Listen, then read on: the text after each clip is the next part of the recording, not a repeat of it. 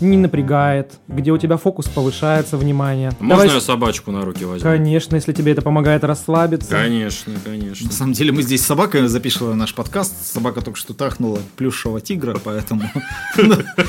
И собака, и шаман По-моему, не только тигра.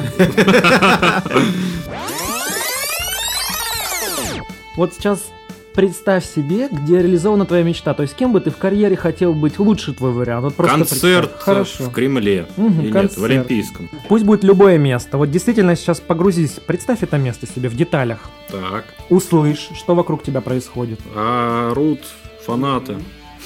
Съебывай! Фанатки на сиськах пишут, э, мы тебя любим. Найти инвесторов в современной России можно только в банке, да? Или в говорится. бане. Потому что вам надо вибрации поднять. Во сне, в общем, меня единорог как бы, ну... Ну, потом я его тоже